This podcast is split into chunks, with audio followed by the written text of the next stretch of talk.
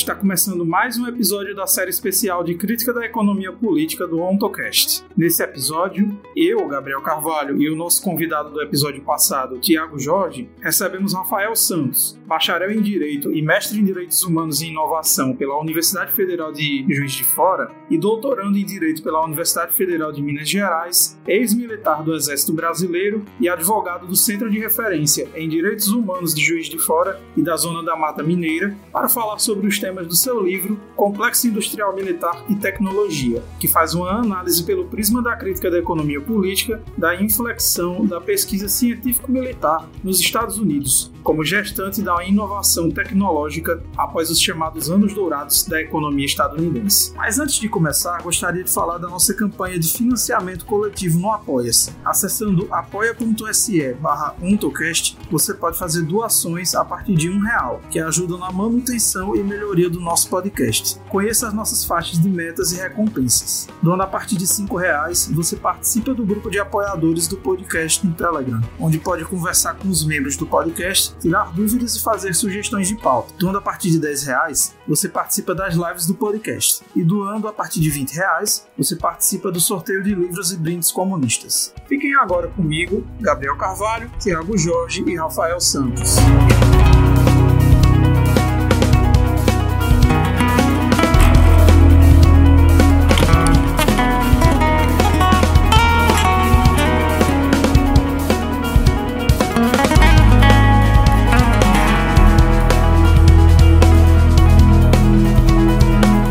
Bem, começando mais um episódio da nossa série especial de crítica da economia política aqui do OntoCast. Para quem está ouvindo o podcast pela primeira vez, eu sou o Gabriel Carvalho, sou estudante de Ciências Sociais da Universidade Federal do Vale de São Francisco. Eu fui PIBidiano do projeto de Sociologia da minha universidade e agora estou na iniciação científica com um plano de trabalho sobre a questão da dominação social do tempo, num projeto de pesquisa que estuda como material de pesquisa o auxiliador da Indústria Nacional e era um periódico do período final da escravidão e eu vou utilizar as informações desse periódico para rastrear essas questões da dominação do tempo, as raízes coloniais dela no Brasil. E para apresentar aqui comigo hoje tá uma pessoa que já foi convidada aqui no podcast, que é o Tiago Jorge. Tiago pode se apresentar.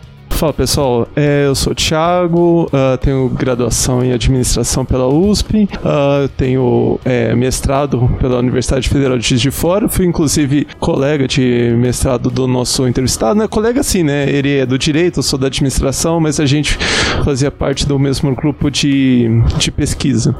É, também sou, sou um pouco mais conhecido, né, pelo canal Crítica Marxista. E como o Gabriel falou, né, fui recentemente entrevistado aqui pelo OntoCast. E o nosso convidado especial de hoje é o Rafael Santos. Rafael, pode se apresentar. É, boa tarde, pessoal. Boa tarde a todas e todos os ouvintes. É, né, meu nome é Rafael, como o Thiago já adiantou, né? Fomos companheiros do grupo de pesquisa, coordenado e orientado pelo professor Euseni, aqui na Universidade de Juiz Fora, né? O professor que orientava tanto na no, na pós-graduação, no programa de pós-graduação da administração, bem como no direito, né? E então eu formei, é, fiz o mestrado, né? Fiz a graduação e o mestrado em direito aqui na Universidade Federal de Juiz de Fora e atualmente estou, é, estou doutorando da Universidade Federal de Minas Gerais, né? Também no curso de direito, sob orientação do professor Vitor Sartori. Não, mas peraí, conta também a sua história aí, que você foi militar, é a história que o pessoal quer escutar.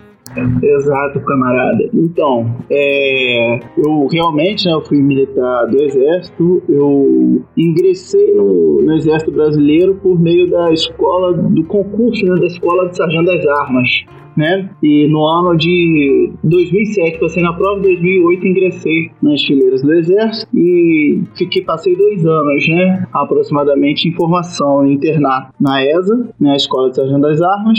E 2009 me formei sargento e passei, e lá passei mais oito anos no total, né? Passei oito, dois anos da formação, mais aproximadamente seis como sargento, né? Onde servi no interior de Goiás e servi também aqui na cidade de Juiz de Fora, onde, né? Onde eu, inclusive, inclusive conheci o camarada Tiago, né? É, e né, nessa, dentre outras muitas missões que eu participei, né, como sargento de infantaria do Exército Brasileiro, uma delas foi a, a, né, a pacificação, né, a assim chamada pacificação, ou mal chamada pacificação do complexo de favelas da Maré. É, e ali, né, foi né, a gota d'água para, vamos dizer assim, para que eu realmente quisesse romper né, com aquela com a, com a, instituição, que eu não quisesse mais me submeter a esse tipo de serviço. Né? É, claro, né, ali a, né, dentro do exército fiz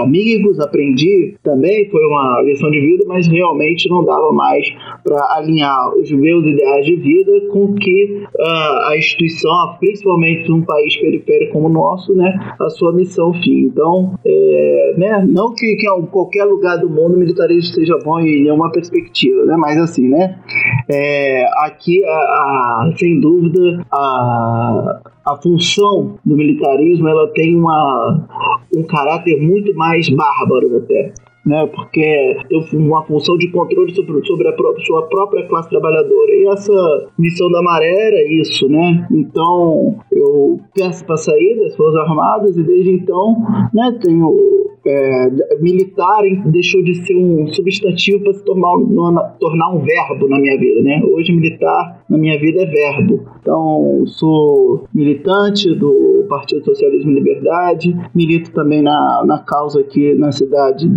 é, sou advogado de direitos humanos, né? No Centro de Referência em Direitos Humanos, aqui de Juiz de Fora. É, tenho militância assim, mais né, no direitos humanos de maneira geral, mas com a mais direcionado na temática assim, do sistema prisional, aqui as violações no sistema prisional e, sobretudo após a pandemia, o agravamento da pandemia, da pandemia na pauta da segurança alimentar. Né? A, né, esse contexto de agravamento da fome também me fez no no último ano me aproximar muito dessa questão da segurança alimentar e hoje, né, eu continuo nas trincheiras, gosto de dizer, mas do lado certo da história.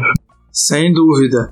E já que você falou que essa atuação com a questão dos direitos humanos na área do direito, então acho que já dá a brecha para a primeira pergunta que a gente quer fazer aqui na entrevista, que é que no, no estudo que você faz sobre o complexo industrial militar, você coloca que fazer esse tipo de estudo partindo meramente da questão dos direitos humanos acabaria correndo o risco de ser uma pesquisa que teria os resultados dados muito presos a uma crítica moralista, ou então que acabaria sendo redundante, né? Só reafirmando coisas óbvias que a gente já sabe. E por que, é que tu acha que isso acontece? Então, é, se a gente partir do direito para explicar né, a, a, a barbárie perpetrada pelo militarismo, né, a gente vai né, entender que o que falta né, são, é mais direito. Normalmente a, a, a crítica né, é essa. Né, é engraçado que quando se parte do direito, ah, tá faltando é mais mecanismos jurídicos, mecanismos jurídicos mais eficazes.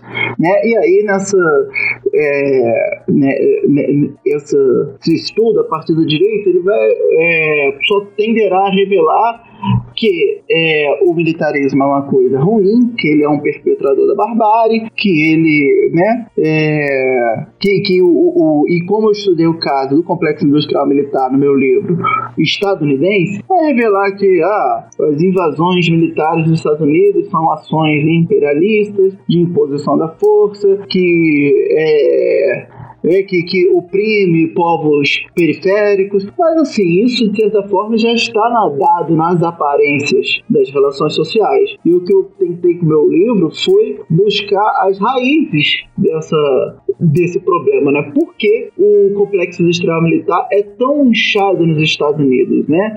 E, e se a gente ficar só na questão de que, ah, porque os Estados Unidos precisam expandir sua área de influência, isso é insuficiente né? Porque por vezes algumas operações militares, né, soam até como irracionais o, o, tamanho, o, os gastos vultosos que são despendidos nela, né? É, por isso que às vezes as pessoas ficam complexas, né, com operações militares de grande, né, de grande aporte financeiro, e mas não, não consegue dar uma explicação né, é, racional para aquilo. É, então, por isso que fica nessa, nesse âmbito da moral e de revelar apenas obviedades, né, revelar, é, né, obviamente, reafirmar obviedades. Então, é por isso que eu faço essa afirmação no livro. Não, aí você coloca lá, né, que justamente quando você começa a avançar na pesquisa, né, aí você comenta, né, que a imposição bélica, né, para estudar o complexo industrial militar, é, ele tem impactos, né, muito concretos e relevantes para a própria dinâmica da, da economia, né. Ele tem uma funcionalidade ali na acumulação de capital. Fala aí um pouquinho para gente, o que, que você identificou com relação a isso.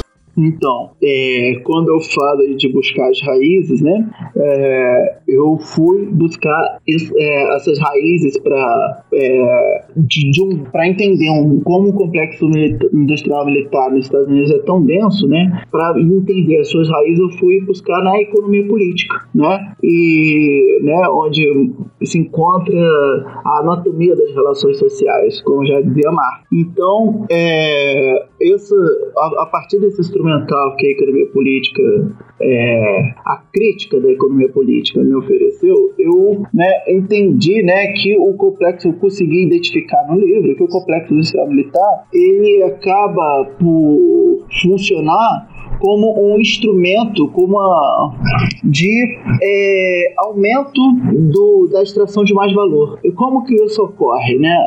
Na verdade, ocorre porque o complexo industrial militar ele produz é, mercadorias que não retornam para a esfera de reprodução social. Né? Ou seja, o que, que, que, eu quero dizer com isso aqui? Que uh, armas né, não compõem a, a cesta de itens básicos da classe trabalhadora, né? Uh, então, é, itens, por exemplo, como roupas, né, o vestuário de maneira geral, alimentos, né, são itens que quanto mais, né, é, aqui já nem é, é, economia política clássica, né, que vai nos trazer essas lições, né, que quanto mais elas são postas, né, colocadas à disposição no mercado consumidor, né, ou seja, quero dizer aqui da classe trabalhadora também, é, quanto mais é, elas mais tende a se rebaixar o valor dessas mercadorias, né, quanto mais elas estão à disposição no mercado. E isso faz com que se aumente o salário real da classe trabalhadora, né. Então, o capital ele vê essa, esse, se vê nesse impasse, né? De ele precisa aumentar a produtividade, mas aumento da produtividade tem também como um de seus de suas consequências esse aumento do salário real pode ter, né? E aí o, o complexo industrial militar ele surge como é, como esse essa, como essa noção de vazamento, né? Porque você consegue aumentar a produtividade sem que isso se é, cause essa consequência, gere essa consequência de aumentar o salário da classe trabalhadora então esse é o grande impacto do, que eu identifiquei no meu livro, né, a partir de uma revisão é, bibliográfica, bibliográfica que eu fiz de autores, né, é, que estudaram profundamente o tema, como Chris Harman, Ernest Mandel, né, é, dentre outros, Michael Kidron, né, é, a partir da revisão da, do, do, dos achados desses autores, eu avancei, né, no, sobre a pesquisa e identifiquei que a principal funcionalidade do complexo industrial militar é essa. Sim, você citou o Mandel e o Harman, né? Tem duas formas que o complexo industrial militar amplia a taxa de lucro, né? E parece a gente que partindo de uma análise dos dados, você identifica uns momentos ao longo da história em que, apesar de haver esse embate, cada autor vai ter razão em maior ou menor medida nesse, nesse debate. Eu queria que tu falasse um pouco sobre esse essa discussão entre o Mandel e o Hartman e se na verdade não tem um certo nem um errado, mas que na verdade o que a gente vê são variações da própria realidade, né? Então eu queria que você comentasse sobre essa questão. Então, é, esse embate aí, né, um embate de dois grandes autores, um embate de gigantes, é, né, é um embate que ocorreu ali, né, no início do, dos anos 70, final, entre o final de, 70, de 60 e início de 70, né? Outros autores também estavam travando é, essa, esse embate, né? Entre os que eu já citei, né? Chris Harman, Michael Keaton, é, Ernest Mandel, o Paul Baran e Paul Suisse também, né? São autores que estavam é, investigando esse tema que era candente naquele momento, né? Porque os Estados Unidos é, né, estavam numa escalada militar absurda, né? Desde a guerra da Coreia, né? E gastos que, que nunca tinham, nunca se viu gastos de, de tal monta na história da humanidade, gastos militares, né? De tal monta na história da humanidade. Então, é, a, os autores decidiram se debruçar sobre esse tema, né? É, naquele momento. E é claro que esse estudo foi, ao longo da história, perdendo fôlego, assim, vamos dizer, essa temática, vamos dizer assim, foi perdendo espaço porque os, os gastos militares nos Estados Unidos deram uma reduzida com o passar do tempo. É, é, porém, esse é a sua a, a, a, sua dinâmica, vamos, a sua continua a mesma, né? E a só seu, é, vamos dizer, os seus princípios, melhor dizendo, né? A dinâmica não, mas os seus princípios, né, de atuação continuaram os mesmos, né, do complexo industrial militar. Mas ele é a dinâmica, sim, essa se alterou. E aí eu quero, né, dizer o porquê aqui, né? E o porquê também da importância de analisar esse embate entre Harman e Mandel, onde o Harman era um autor que estava divergindo da maioria, da, assim, da, da corrente que, né, majoritária, que entendia que no, o complexo industrial militar tinha sim uma no, essa noção de vazamento, né, de, de que era um vazamento no sentido de que eram capitais escoando para fora da esfera de reprodução social. O Mandel vai entender de que o, o complexo industrial militar ele só pode gerar, é, ele não poderia gerar efeitos positivos sobre a, a taxa de lucro, porque o, o, complexo industrial militar tenderia a ter uma composição orgânica maior, é uma composição orgânica capital maior do que os demais é, setores da economia. Peraí, só pra gente esclarecer pro pessoal, quando fala maior composição orgânica, a gente tá falando que é, incorpora mais tecnologia e menos força de trabalho. Portanto, é, isso aí foi algo que o Marx demonstrou longamente. A gente até discutiu isso um pouco no, na minha entrevista aqui. Isso significa que diminui a taxa de lucro, não aumenta. Exato. Então, é, o, o, o, Mandel, né, ele vai defender, né, que o tendo maior composição orgânica, né, é, ou seja, mais maquinário é, empregado em, é, em, na, nessa relação, mais maquinário, nessa relação força de trabalho maquinário, né, automação, é, ter uma automação maior, ter uma automação maior, Mandel vai defender que isso não poderia, por isso não poderia levar na, a taxa de lucro geral, né, o, o, o complexo industrial militar. É, né, e o, o, o, Mandel, né, já vai na, o RAR, na verdade, vai na linha contrária. Ocorre que o Mandel não trouxe elementos comprobatórios, né, da, dessa maior composição orgânica, porque a sustentação dele foi mais teórica, por dizer que, é, em regra, em geral, a, a, a, o complexo industrial militar tenderia a ser mais avançado tecnologicamente. Isso é fato. Ele sempre tende a estar na, na fronteira tecnológica, um complexo industrial militar, mas não necessariamente isso vai reverberar em uma composição orgânica maior, né? É, essa, esse implemento tecnológico não necessariamente vai ser na linha de produção. Né? Então, assim, não ficou, não restou comprovado, né? Isso por Mandel e também para restar comprovado hoje, né? Para fazer essa comprovação hoje da se hoje a gente conseguiria vislumbrar uma composição orgânica maior no complexo industrial militar, é uma coisa difícil, né? Assim, é, de se fazer, porque ela. É, é, é, os, as empresas que tem. Há empresas que trabalham tanto no civil, no, na, no produzir mercadorias de uso dual, né? Que a gente chama. Então, analisar quando essa empresa estaria é, cumprindo a função de, é, de produzir mercadorias militares e civil é uma, foi, era uma coisa extremamente difícil e essa é uma limita, foi uma limitação do estudo. Mas como que eu consegui, é, tentei é, su suplementar essa, essa limitação foi analisando a relação entre o, os custos gerados né, para o, o governo norte-americano com o complexo industrial militar e os postos de trabalho também gerados. Né?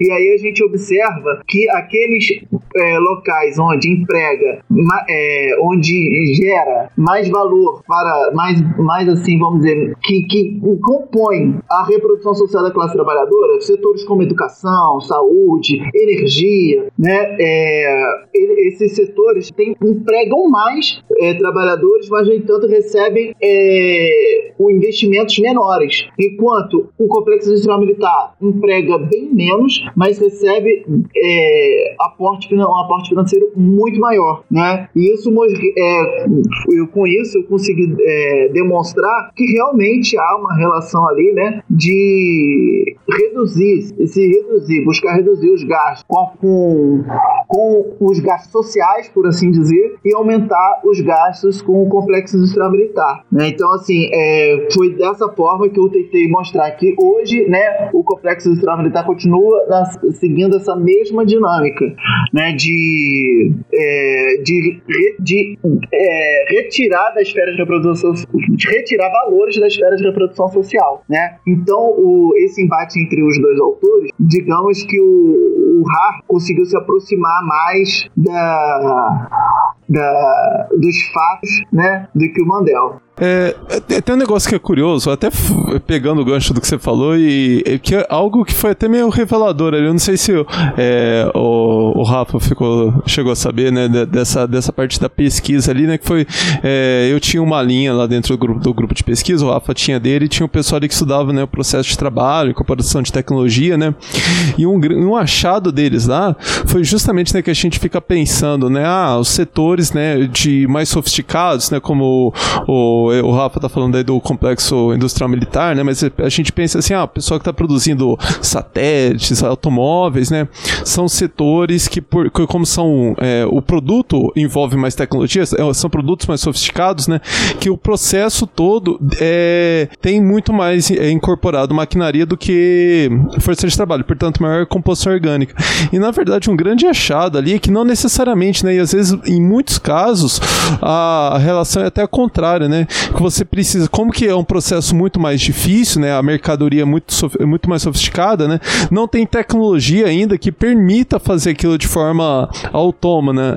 autônoma. E aí, portanto, né, tem uma incorporação ali de força de trabalho ainda muito maior do que em outros setores, né? Na prática, é muito mais fácil você produzir em grande escala é, palito de fósforo do que produzir em grande escala automóvel, foguete, satélite, né? Isso aí foi, um, foi, foi uma grande revelação para mim.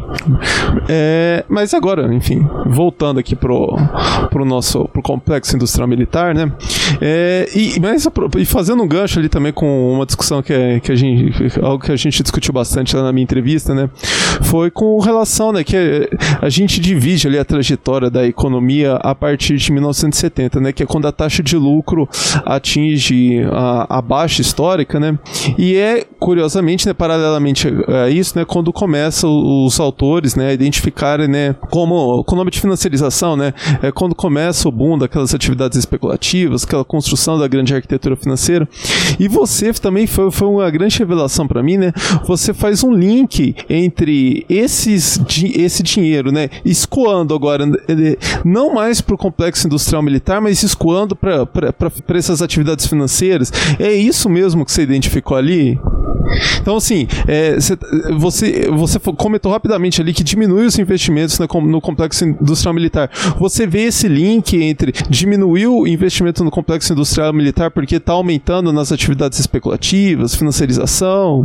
Camarada, é, realmente é uma porque, assim, antes dos anos 70, né, o complexo industrial militar, né, é, ele teria duas funções antes dos anos 70, né, além dessa questão que de escoar, vamos dizer, para fora da esfera de produção social, o é, valores né, produzidos pela classe trabalhadora, capitais. Então, é, além disso, nos anos 70, ele servia também, o complexo industrial militar, como um reequilíbrio entre departamentos. Né? É, porque, né, o, ocorre que há uma tendência, né? Aí eu quero aqui dizer, quando eu falo em departamento, eu já já vou explicar, né? Há uma tendência de que o departamento 1, né, sofra com a superprodução antes do departamento 2, né? E o departamento 1 eu chamo aqui aquele setor da economia que produz é, bens de produção, né? E departamento 2 é que produz bens de consumo, né? Então, assim, né, o, o nosso ouvinte já pode entender, né, que é, maquinário é uma coisa que demora tempo para trocar, né? Então, quando você sacia aquela vontade, aquele desejo do mercado, né? Então você é, já, já vai demorar alguns anos para poder trocar todo aquele maquinário. Enquanto bens de consumo, né, é, tem uma vida útil, né, menor, tem uma, uma possibilidade, inclusive, cada vez menor. Aí a gente até entra no, na questão da obsolescência né, que está de certa forma é, é, tem alguma tem certa relação com o complexo extramilitar e quem aponta isso bem é o Mesares com a ideia de taxa de utilização decrescente. É, por agora, pelo menos eu vou entrar nesse ponto para poder responder o Tiago, porque o que, que ocorre é que a partir dos anos 70, até, até os anos 70, o complexo industrial militar ele tinha essa função de se reequilibrar entre os capitalistas, né? Esse, é, essa questão, esse problema do desequilíbrio entre o, o, o departamento 1 e o departamento 2, porque em geral as grandes empresas do departamento 1 também eram, né, é, tinham grandes contratos dentro do complexo industrial militar, o Pentágono, né? E de certa forma esses valores eram redistribuídos e o, e o complexo industrial militar ele era utilizado como, é, como mecanismo para essa redistribuição de valores entre os capitalistas, né? Assim conseguindo adiar e prolongar os problemas com crises de superprodução. A partir dos anos 70, essa funcionalidade econômica do complexo militar já não se faz mais tão necessária. Então, a, por causa justamente do advento né, da, da financiarização né, e dessas técnicas e tecnologias que permitiram que valores fossem trocados de forma muito mais rápida, de forma muito mais dinâmica, né, no, no, no como nos investimentos especulativos e no mercado financeiro. Então isso sim é, gerou né, essa redução, né, do também é um dos fatores que gerou um dois, né, há um outro também, mas é um dos fatores que gerou essa redução dos gastos militares nos Estados Unidos. Então pegando sobre essa questão dos gastos militares, já puxando aqui o gancho, a gente pode ver o escopo de quanto os Estados Unidos ele consome muito mais do que sequer se pode rastrear na história do capitalismo com o complexo industrial militar. Só para ter uma base de comparação, né? Na época da Guerra da Coreia, os gastos que os Estados Unidos teve com o complexo industrial militar chegaram a ficar na casa de 10% do PIB do país. Para a gente ter uma base de comparação, na, no auge da hegemonia imperialista da Inglaterra, ela destinava 2,5% do PIB para esses fins militares nos períodos em que ela não estava em guerra. Ou seja, a gente pode ver que é um, um gasto com, com a indústria militar que é sem comparações, assim. Eu queria que tu falasse um pouco sobre essa diferença gritante aí de investimento no complexo industrial militar. Sim, camarada. Então, é, a importância dessa pergunta né, é para a gente entender a relevância do tema né, para os nossos tempos. Né, porque entender por que estudar complexo industrial militar né, a partir do, nos Estados Unidos a partir do pós-guerra. Né? Então, assim, é, e aí se coloca a questão. Na, na Guerra da Coreia, na verdade, no auge da Guerra da Coreia, chegou-se até a 14, 15% do, do PIB. Né? 10% foi o que o, a percentual que oscilou após isso, né? Assim, a Guerra da Coreia. Teve, teve ano ali da Guerra da Coreia que, que se atingiu entre 14% e 15% do PIB. É, e assim, aí quando acaba a Guerra da Coreia, o curioso é que esses gastos se mantiveram ainda até praticamente final, é, início ali do, do, do, dos anos 60. Aí 64 já, já começa uma decaída, né? E, e até os anos 70 aí quando há uma, uma queda maior ainda e, e uma em torno dos 4%, né? Em torno dos 4%, aí na era Reagan, nos anos 80, é uma nova escalada. Então veja que mesmo essa redução dos gastos militares, ainda assim não chega ao período da Pax Britânica, né? Do, do século XIX, né? Ou seja, é aquele período ali após as, as guerras com a França, né? De Napoleão, até durante todo o século XIX, né? Mesmo no em meados do século XIX, quando a Inglaterra faz uma empreitada né, militar contra a China, ali pela Guerra do Ópio, ainda é, esses valores não, não chegam a 5% né, de gastos militares do PIB inglês. Né? E, assim, é claro que os gastos militares hoje há um incremento tecnológico muito maior e a própria manutenção desse armamento, ele demanda mais, né, demanda mais gasto, mas isso por si só é, é ainda é pouco, é insuficiente para explicar, né? O porquê ainda continuar investindo o, é, tamanhos, é, é, é ta, ta, tamanho de tanto capital, tanto dinheiro em um setor que realmente não, não, né, não, não retorna nada para a esfera, não entrega nada para a classe trabalhadora, não entrega nada para a esfera de reprodução social, né? É claro que para nós, aparentemente, isso não há, não há racionalidade nenhuma nisso, né? Mas para o capital há. No, na racionalidade capital e a racionalidade da elevação é, constante da taxa de lucro, né? Do incremento produtivo constante, na, nessa perspectiva do capital, há é, total racionalidade. Então, assim, você trazer, vocês, camaradas, é, trazer esse dado, né, com relação ao período anterior da Inglaterra, mostra que o capital descobriu, né, é, vem, na verdade, sempre descobrindo fórmulas para atenuar essas crises, né? E hoje a gente está vendo que o mercado financeiro foi uma dessas fórmulas, né?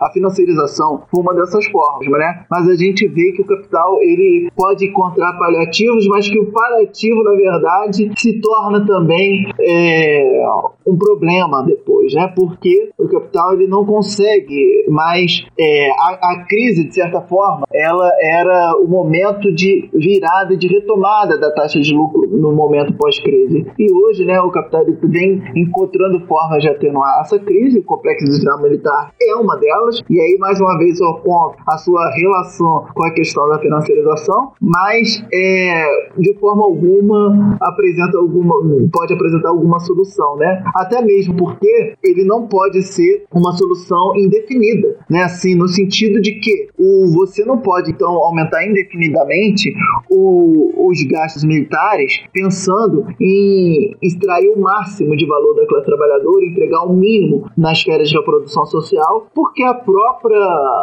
a, a, a próprias, as próprias leis de acumulação capital, que também demandam ter uma classe trabalhadora ativa, apta ao trabalho, vão impedir né, que isso aconteça. Ou seja, isso vai tender ao mínimo possível da classe trabalhadora, mas não pode, ao, ao mínimo possível que é necessário para a existência da classe, da classe trabalhadora, mas não pode ultrapassar isso. E esse é o limite né, dos gastos militares no, nos Estados Unidos. É aí que ele encontra a sua limitação. E por isso não jamais pode ser é, uma uma, solução né, em, em, nenhuma, em nenhum aspecto. Né? Como querem, às vezes, imaginar, a gente vê alguns companheiros né, desenvolvimentistas keynesianos defendendo que, por exemplo, no Brasil a, a deveria haver um investimento né, na indústria bélica, que é sempre um incremento tecnológico. Então, veja que isso não pode representar jamais qualquer solução né, para a nossa sociabilidade. É, a gente estava falando ali né, em 10% do PIB, 15% do PIB, né? Só pra gente ter. Vezes o pessoal não, não tá acostumado né, com essa discussão econômica, né? Não tem muita ideia o que, que é isso. A, a indústria, o setor da indústria da transformação no PIB do Brasil em 2020, o peso da indústria da transformação no PIB brasileiro em 2020 foi de 11,30%. É menos do que a participação só do complexo industrial militar no PIB norte-americano, muito maior que o brasileiro, é, proporcionalmente muito maior que o brasileiro, em, no, no, na, no auge da Guerra da Coreia. Então olha o tamanho, o tamanho disso. E, e aí você você provocativamente entrou aí nessa seara aí do neodesenvolvimentismo, né? Tiago, eu posso, eu posso te interromper só para trazer mais um dado do tamanho? Traga, então? traga, traga. É, então, por exemplo, os gastos militares hoje nos Estados Unidos, né, é, eles chegam à ordem de um trilhão, né, assim, se computa, é, computabilizarmos todos os gastos, inclusive os referentes aqui a, a gastos com pessoal, né, é, e aí gasto com pessoal é um gasto sendo ele militar ou um funcionário público civil, tal como qualquer outro, né, mas que serve de certa, né, de, de certa maneira para manter toda essa máquina, né. Então, assim, é, estamos na ordem hoje de um trilhão para um PIB é, norte-americano que já está na casa dos 20 trilhões, né? Então, atualmente, né? Ou seja, a gente mesmo falando numa época em que teve essa, essa redução em relação aos anos 60 e 70, ainda estamos falando de muito dinheiro. É, é, é, fazendo a transformação em dólar aí dá quase o PIB brasileiro. Não, é, é, exagerando um pouquinho, né? Mas não está tão distante assim, ainda se a gente seguir nessa trajetória aí de franca decadência. Mas aí você provocativamente, né? Você já tinha entrado aí na seara de que você até entrou lá no, no seu livro, né? É, de falar que o período ali pós Segunda Guerra Mundial é, poderia ser chamado, melhor chamado, ao invés de welfare state, de keynesianismo militar, né? E. Então, assim, acho que você já comentou bastante, até trazendo esses dados, mas comenta um pouquinho mais, né, sobre como que essa relação ali entre é, o, o, boom, né, esse boom da, da economia ali é, pós-45 com o boom de investimentos militar, né, porque não é coincidência que as duas coisas acontecem juntas, né? Não, de forma alguma. É, então, na verdade, né, essa, né, claro que há uma herança ali da Segunda Guerra de um complexo industrial militar que se forma nos Estados Unidos durante a Segunda Guerra, né? Estados Unidos, né, quero lembrar que né, foi o, o, era o, foi a grande, o grande fornecedor de material, né, de, de equipamentos militares para as nações que estavam em guerra. Depois, no momento posterior, os Estados Unidos entra, de fato, né, com envio de tropas, o embate ali no, no Pacífico com o Japão, né, mas em boa parte da, da guerra, os Estados Unidos atuou muito mais como né, o, a indústria da guerra, de fato, então se forma nesse contexto ali um grande complexo industrial militar, né, e, é, e lição, inclusive, eu quero trazer até um gancho que eu não, não, não trouxe, tratei na última pergunta, né, a lição que o, a Alemanha nazista já tinha, é, por assim dizer, ensinado ao mundo, né, como porque o, a Alemanha nazista também usou essa fórmula do aumento dos gastos militares, né, para é, aumentar né, a, a, sua taxa de lucro e aumentar a, o grau de exploração sobre a classe trabalhadora, né. É, então veja que o militarismo ele não atua só sobre a classe trabalhadora com a sua violência, né, mas a própria produção de armas ela aumenta, né, o, o encargo, né, sobre os ombros da classe trabalhadora. Então, é, e por que que eu falo em keynesianismo militar, Thiago? É, né, porque, é, e por que isso seria mais preciso que o welfare state? Porque eu mostro, demonstro no meu livro né, que os gastos, né, eu pego aqui basicamente gastos com saúde e educação, e é, os gastos públicos, tá? gastos públicos com saúde e educação nos Estados Unidos. E eu demonstro que houve uma elevação pouca, tímida, por assim dizer, nesse tipo de gasto. Né? Quero dizer, com uma elevação tímida, que estava em torno de 3% do PIB, tá? É, do PIB não, 3% dos gastos do governo é, não, é 3% do PIB, me perdoa, 3% do PIB é, dos gastos do governo, por exemplo, em educação, isso é elevado para 5%, né? Com saúde, mais ou menos é o mesmo movimento que ocorre. Já com os gastos militares, que antes da guerra, os Estados Unidos estavam, estavam em torno de 2%, 3% no máximo do PIB, a depender do ano, vão para a ordem dos 10%, como já foi mencionado aqui. Então veja que o, os gastos governamentais, na verdade, eles se elevaram foi no setor militar, não no, os gastos sociais, né? O que ele se elevou foi o setor, foi, foram os gastos militares, não os gastos sociais. Então, assim, né? É, em um período, né, claro, em onde a economia estadunidense estava pulsante, né, expandindo constantemente mercados e, encontrou, né, perdeu seu fôlego no final dos anos 70 ali. É, mas nesse período os gastos militares é, né, funcionaram, por isso eu gosto, prefiro chamar esse período né, de keynesianismo militar, porque ele conseguiu funcionar muito bem como esse escoamento né, de, de, é, de, de, de, capitais, sem que com que isso, tendo em vista o, uma boa taxa de lucros que tivemos nesse período nos Estados Unidos, né, uma elevada taxa de lucros, sem que com isso parecesse com que não que a classe trabalhadora, né, ou seja, aparecesse no sentido das aparências, né, nas aparências não, não se revelava que a classe trabalhadora estava aumentando, né, estava sendo mais explorada, né, aumentando o grau de exploração sobre ela. Mas o, não houve um incremento de fato muito grande nos gastos sociais se a gente entender que o, os gastos governamentais foram muito maiores com gastos militares do que com gastos sociais. E agora a gente já entendendo qual é a funcionalidade dos gastos militares, a gente consegue entender que, na verdade, é, os ombros da classe trabalhadora continuaram sofrendo é, com esse encargo, com esse peso. Só um, um complemento ali, até que a gente está nesse embate aqui, criticando um pouco o pessoal ali neodesenvolvimentista, né? Você fala de keynesianismo militar ali no, no, período ali, nos anos 50, 60, 70. O, depois, né? Então, porque o pessoal ali costuma tratar como keynesianismo, a Fair State até o final dos anos 70, né? Aí o Brenner, depois, ele fala que nos anos 80 teve um keynesianismo também lá nos Estados Unidos, né? Mas é, ele fala, é um keynesianismo para os ricos, né? Que é, pega ali o segundo, a segunda metade ali do, do governo Reagan, né? Começa ali uma série de investimentos públicos também destinados para ajudar uh, diretamente ali a classe, a classe capitalista, né? Então, é sempre bom pontuar, né? Quando tirar um pouco essa aura de romantismo de investimento público, como que, como que ele é feito, né? Dentro de, desses é, desse, desses governos né, tidos né, como progressistas, né, como modelos hoje que a gente está nesse lamaçal aí. Inclusive, né, o, essa era Reagan, né, do, ela, na verdade, foi um segundo momento de keynesianismo militar, né, só que com uma, com diferença, né, do que do movimento que ocorreu nos anos 50 e 60. A diferença é que o, a economia capitalista, né, a acumulação de capitais não encontrava mais o mesmo fôlego dos anos 50 e 60, né, de expansão. É, então, o que, que a gente viu é, nos anos 50 e 60 foi uma expansão do capital, né, e o que a gente viu vê nos anos 80 é uma, é uma troca, vamos por assim dizer, uma troca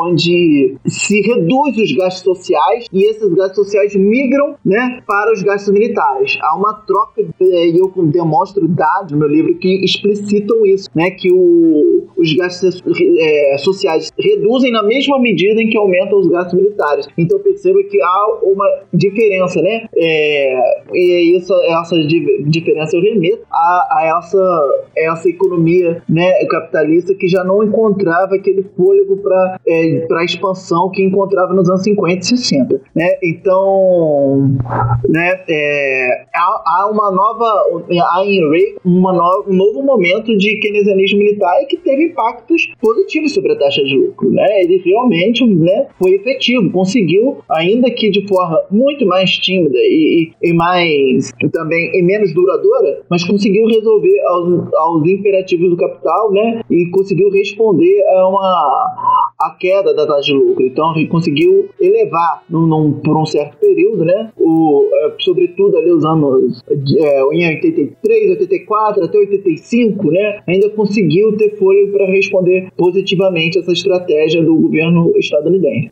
Agora falando um pouco sobre questão de pesquisa e desenvolvimento, você fala, né, que os gastos em pesquisa e desenvolvimento militar, elas tendem a acompanhar para e passo as outras despesas militares que acompanham, por sua vez, o desenvolvimento geral da economia. O que, é que foi que tu identificou nessa relação entre esses investimentos em pesquisa e desenvolvimento militar e o desenvolvimento geral da economia? Então, há, uma, há esse movimento para e passo, né? O, o caudatário também, como eu gosto de chamar, né? Que entre a pesquisa e desenvolvimento e os gastos militares, né? E, e eu, o que eu exponho isso, né? É a própria realidade, né? São os próprios dados. Com exceção para um período específico onde isso não ocorreu, né? Desde os anos, desde 1945, desde o pós-guerra. E esse período foi o final dos anos 50, né? E o que, que ocorreu ali no final dos anos 50? O lançamento do Sputnik 1 pela União Soviética em, é, em, no final do ano, eu acho, para ser mais preciso, foi em outubro de 1957. Né? No final do ano ali de 1957, né? Foi o lançamento do, do Sputnik 1 que né, assustou ali o, o, o, o, a, o governo estadunidense que viu naquele momento uma necessidade de responder aquilo, né? É, e o mais interessante, né, para nesse já que eu tô aqui nesse ponto, não é nem a questão só propagandista, tá? Do ah, porque o nosso soviético está à frente. Isso também tem uma relevância. Mas naquele momento, outro ponto que também tem uma grande relevância que assustou os Estados Unidos é porque com esse foguete que lançou o, o satélite Sputnik 1 no espaço, esse foguete, na verdade, mostrou uma capacidade do, da União Soviética de transportar, né, por meio de mísseis é, intercontinentais, transportar ogivas nucleares, né? ou seja, uma capacidade de lançar mísseis nucleares de seu próprio território, até. Né? Então, assim, é, então é, a, a, naquele momento ali, os Estados Unidos precisou dar uma resposta àquela situação, então houve um, um empenho, houve a criação da NASA, da DAR, então você percebe que nesse momento a pesquisa e desenvolvimento militar, ela até ela teve muito próximo, né, o que foi os gastos militares em geral até, assim, né, foi a, o maior montante dos gastos militares foi na pesquisa e desenvolvimento entre os anos 58 e 59, né, sobretudo que foi o período da criação dessas agências e toda uma, uma mobilização, né, para responder. Agora, no geral, a pesquisa e desenvolvimento militar, ela, ela segue os mesmos, a, a mesma, né, os, a mesma dinâmica dos gastos militares, né, porque ela está respondendo, né, ao, aos imperativos do campo de batalha, os imperativos, né? E aí a gente fala campo de batalha aqui, né? No, né, já entendendo até também o, o, contexto atual de onde, né? Boa parte das nossas batalhas são travadas, né? No, no, no âmbito virtual, né? Então, né? Tecnologia em nuvem, é, drones, né? Que né, drone não é necessariamente virtual, mas é uma série de tecnologias que, é, né? Porque esse, essa ideia de guerras híbridas demanda, né? Então, né? Que nada mais é do que uma. A guerra híbrida nada mais é do que uma, uma demanda, uma necessidade, o incremento de novas tecnologias, né? Para o campo de batalha, por assim dizer, dos nossos tempos. Então, assim, né? Fiz toda essa, essa explanação aqui para dizer que sim, há, uma, há um movimento caudatário da PID militar e dos gastos militares. Agora eu vou fazer uma, uma pergunta, mas eu já vou, vou aproveitar e fazer uma propaganda do, do livro do Rafa, porque eu tenho certeza que, assim, é impossível ele dar a resposta para essa questão de forma tão completa como está no livro. É sensacional essa discussão que ele faz, trazendo os dados lá dentro do, do livro dele. Mas fale um pouquinho pra gente, né, como que, que você identificou a relação entre o Estado né, norte-americano e a iniciativa privada no, pro desenvolvimento tecnológico ali, principalmente voltado né, para o setor militar. Enfim, é, é sensacional o, o, levantamento que você fez ali dos programas, de, de diferenças que tinha ali nos anos 50 e 60 para depois, enfim. Não, não, impossível você reconstruir todo, todo esse movimento aqui brevemente para gente. Mas dá uns melhores momentos aí pro pessoal. Sim, é, pergunta muito interessante. Eu vou tentar ser é, sintética e ao mesmo tempo dar a resposta mais completa possível. É, no, no, posso dizer que nos anos né, 50, 60, até final dos anos 70, há o chamado Triângulo Dourado, né, que seria o complexo industrial militar acadêmico, tá? onde a gente observa que né, a, a, a, a iniciativa privada caminha muito muito é, lá, ombreada com a, os gastos militares. Então a gente via ali naquele momento o, dispêndio de para manutenção do, dos gastos do governo de grandes equipes, né, o, grandes investimentos em, nas universidades, né, é, grandes equipes de cientistas, né, e a, as indústrias, né, a, as empresas privadas, elas entrando como é, muito mais oferecendo o seu espaço, né, e o seu pessoal, assim. Então, é, e na verdade, ao final, colocando a, toda aquela, aquela gama de mercadorias que foi produzida num complexo industrial militar acadêmico, o, o por fim, a, a, essas empresas privadas é quem colocava esse mercado, né? Ou seja, né, é, é, ela, ou seja, ela é, é, ela usufruía de toda aquele, aquela estrutura do governo, mas no momento da, do, da última etapa né, de, de, de levar as mercadorias ao, ao mercado, né, de levar é, esses bens até o mercado, a empresa privada ficava com essa função, né, além de, sim, de entregar pessoal né, para pesquisa, até em alguma medida equipamento também, mas isso fortemente financiado pelo, pelo, pelo governo estadunidense.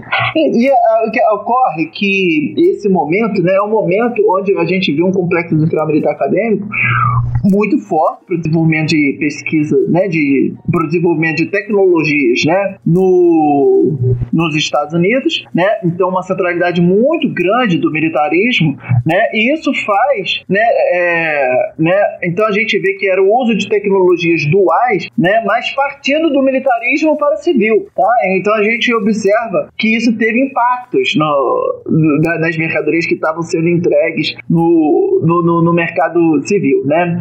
Então, assim, é, um desses exemplos é o caso dos, é, dos transistores, né? É, que, eram, que são condutores de energia, né? E os transistores estadunidenses, né? Como eles, em geral, esses condutores de energia, né? Essa, essa, esse equipamento que serve como condutor de energia, eles eram muito pensados para uma lógica militar, ou seja, de alta performance, de aguentar altas temperaturas, de aguentar grandes velocidades, enfim. E uma alta performance mesmo.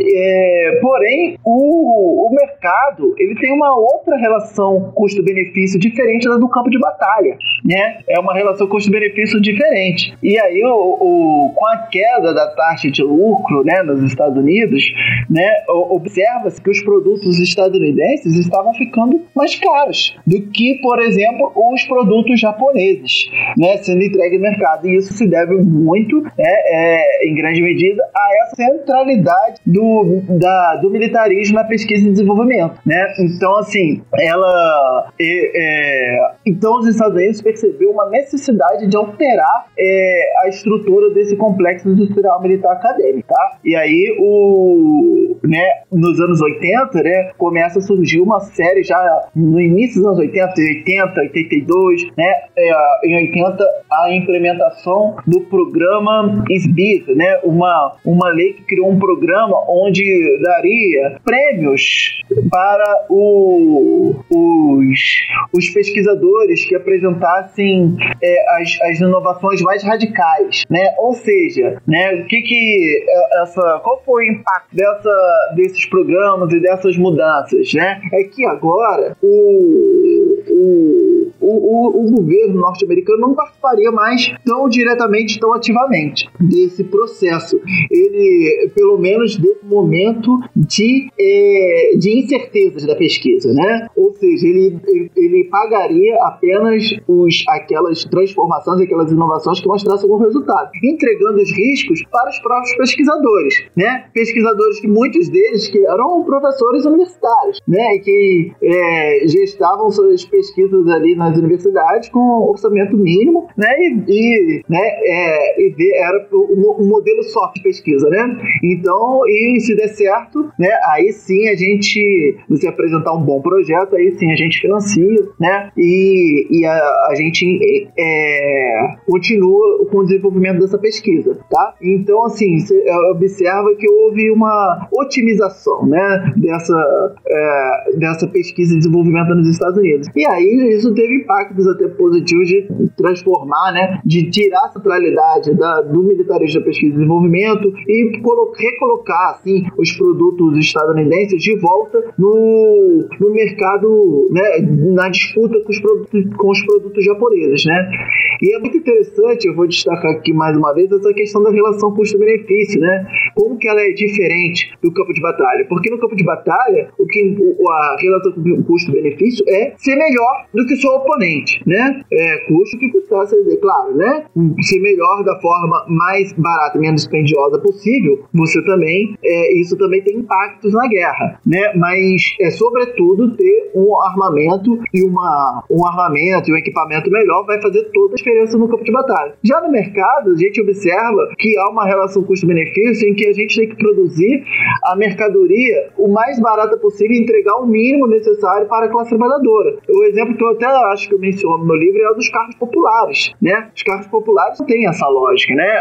Retira-se deles ali um monte de, é, de conforto, né?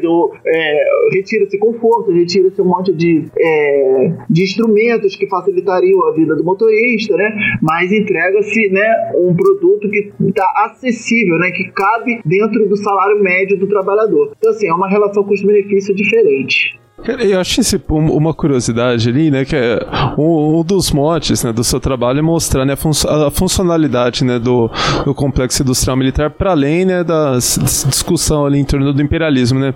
E nessa discussão aí você até me chamou uma atenção para uma outra funcionalidade, né, que um, uma grande dificuldade quando a gente faz esse estudo de desenvolvimento econômico, né, principalmente quando a gente olha para o caso brasileiro hoje, que foram nas gestões petistas, né, é, uma grande dificuldade é você conseguir colocar ali os gestores políticos, né, o Estado, o pessoal do capital produtivo, os gestores do capital produtivo e os centros de pesquisa numa mesma direção. Fazer todo mundo ali caminhar com os mesmos objetivos, um ajudando o outro, ali contribuindo ali de forma sinérgica para atingir os objetivos, né?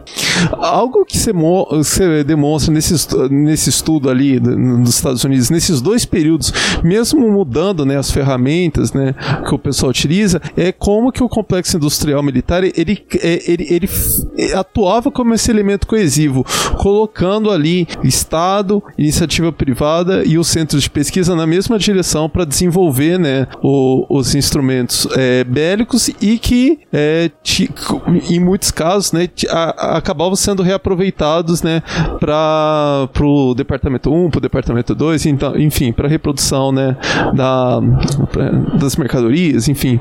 É, é muito interessante também esse, esse outro, essa outra funcionalidade do complexo militar, né? Às vezes até algo assim que quando você olha pro, pro Brasil, né, que não tem, nunca teve um complexo industrial militar tão forte, aí sim o, o pessoal pode falar, ó, é realmente essa desvantagem, é, é, essa vantagem a gente não teve aqui, de foi, de foi conseguir colocar o pessoal na, na mesma direção. Né? Se bem que se o primeiro passo ali seria desenvolver uma indústria bélica aqui no Brasil, que não seria tão fácil, né?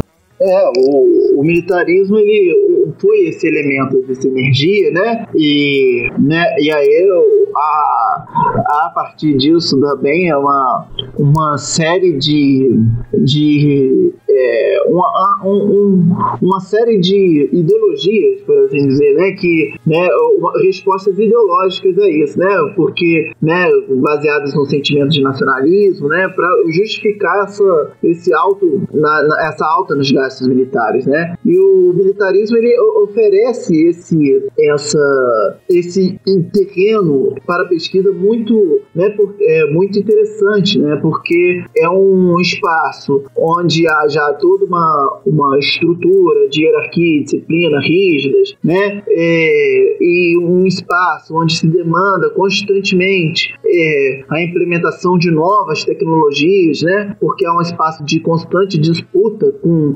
com outro rival, e é naquele momento de Guerra Fria, então, é um rival à altura, né? Que era a União Soviética. Então, é, acaba que era um, é um modelo sinérgico que realmente impulsiona, né? impulsiona funciona por esses fatores, né? O, o, o campo de batalha, o militarismo, né, na história da humanidade sempre impulsionou o surgimento de novas tecnologias, né? E nos nossos tempos isso não é diferente. Inclusive tecnologias gerenciais. É, eu, eu, como administrador, tem vários é, instrumentos ali de gestão ali que tem início, que, que surgem né, no, na atividade militar.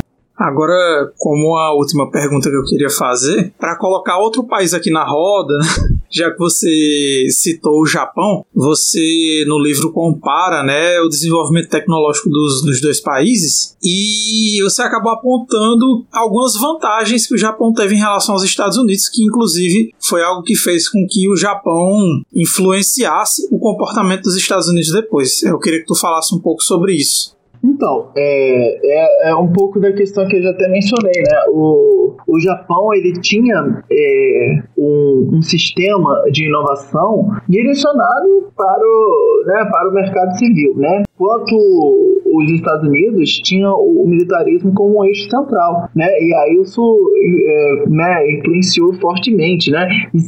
a partir do momento em que os Estados Unidos têm a queda na taxa de lucro e observa que estava perdendo é, mercado, né? Para o Japão, ele dá, dá essa resposta e muda o seu, seu todo o seu, seu sistema de inovação, né?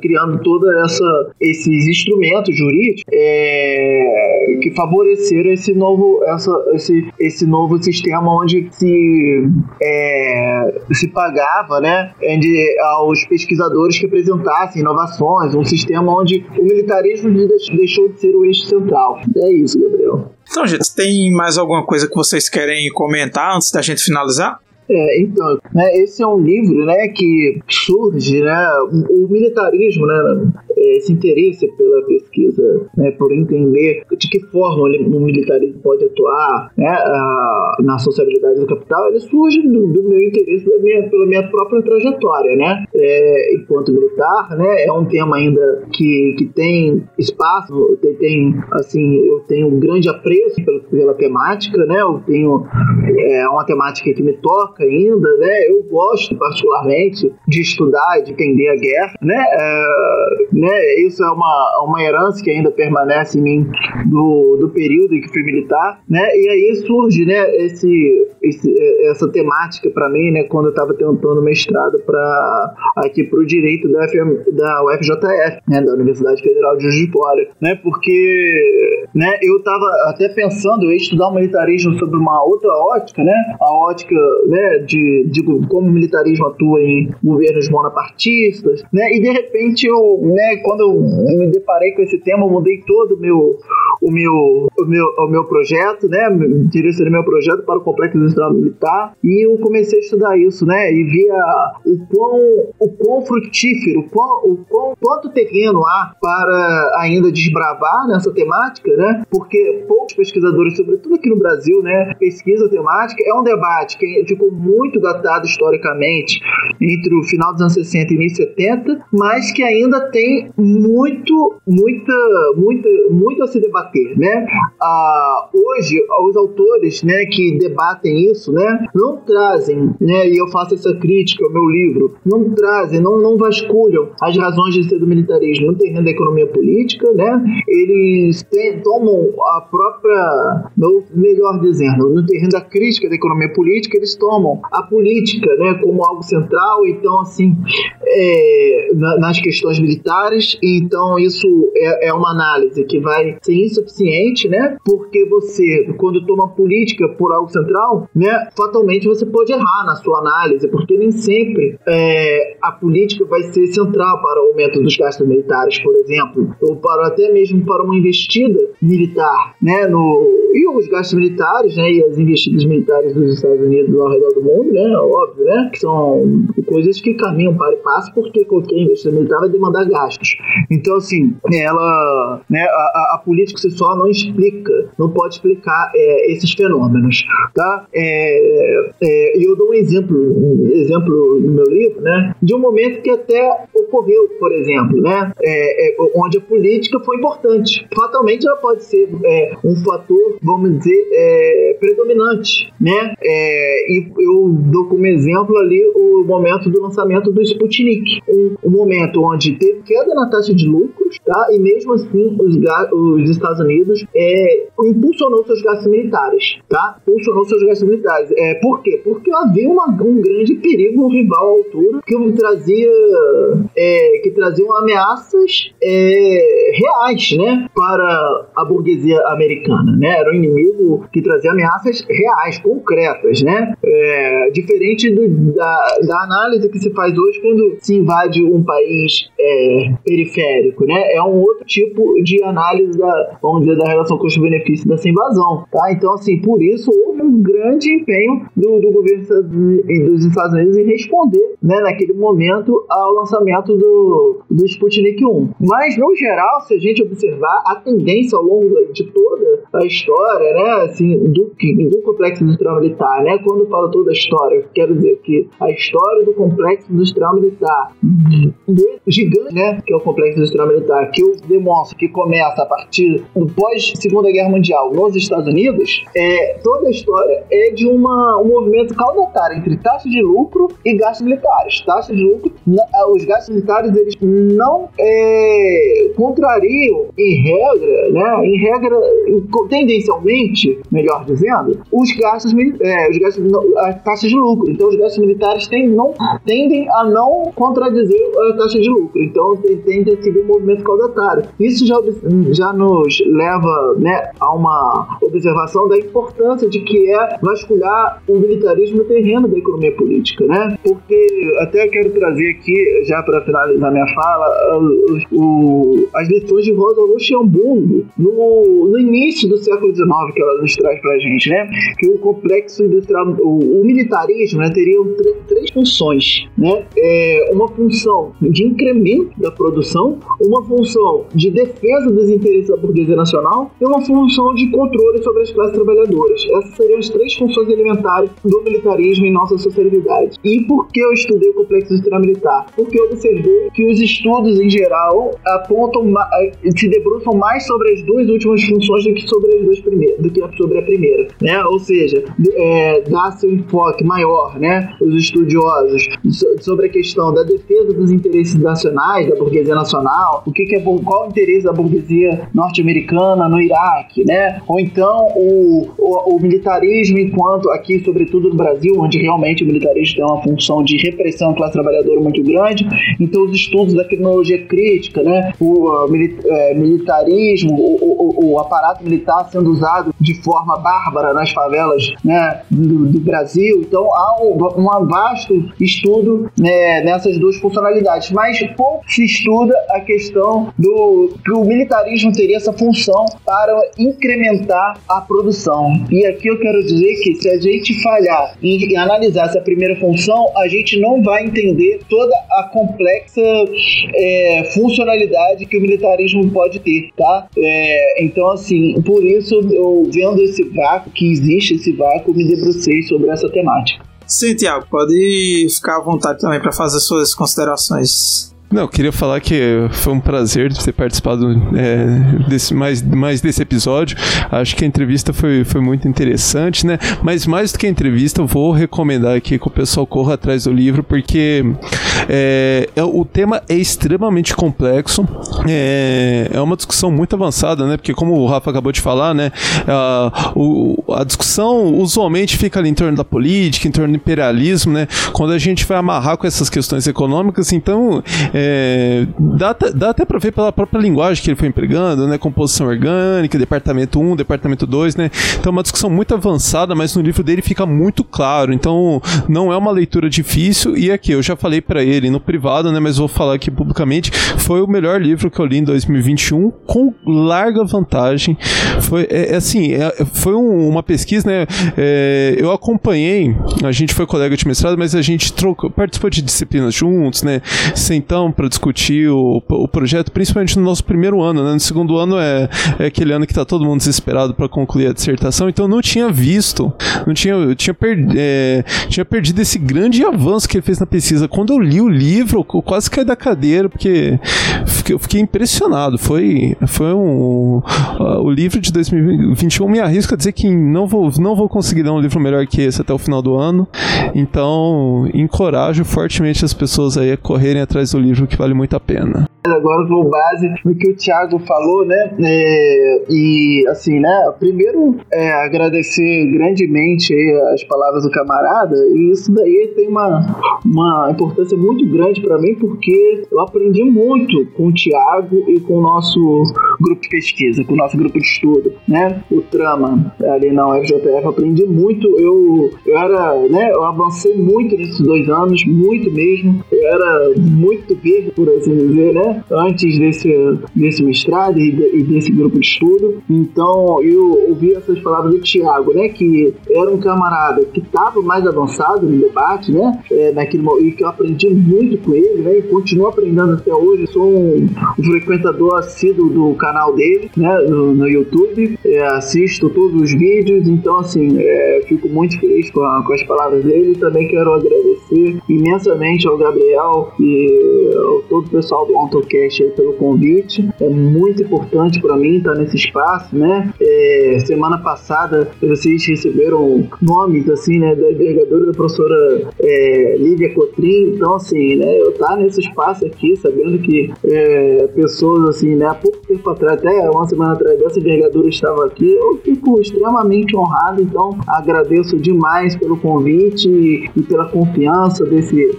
é, desse debate, tá? Então Tamo junto, meu camarada, e muito obrigado. A gente que agradece por vocês terem aceitado o convite tão prontamente. O Tiago, que gravou faz pouquinho tempo com a gente, já aceitou se meter nessa aqui também. Então, só tenho a agradecer. Eu acho que foi um episódio muito massa. Tema muito importante que, reiterando o que vocês disseram, né, a gente resolveu trazer aqui, baseado na pesquisa fantástica que o Rafael fez, num escopo pouco explorado, né, que é justamente justamente partir desse prisma da crítica da economia política. Então, acho que é um episódio importantíssimo que a gente fez aqui. Eu espero que vocês, ouvintes do Talkcast, tenham gostado desse episódio. Então é isso, um grande abraço e um bom momento a todos.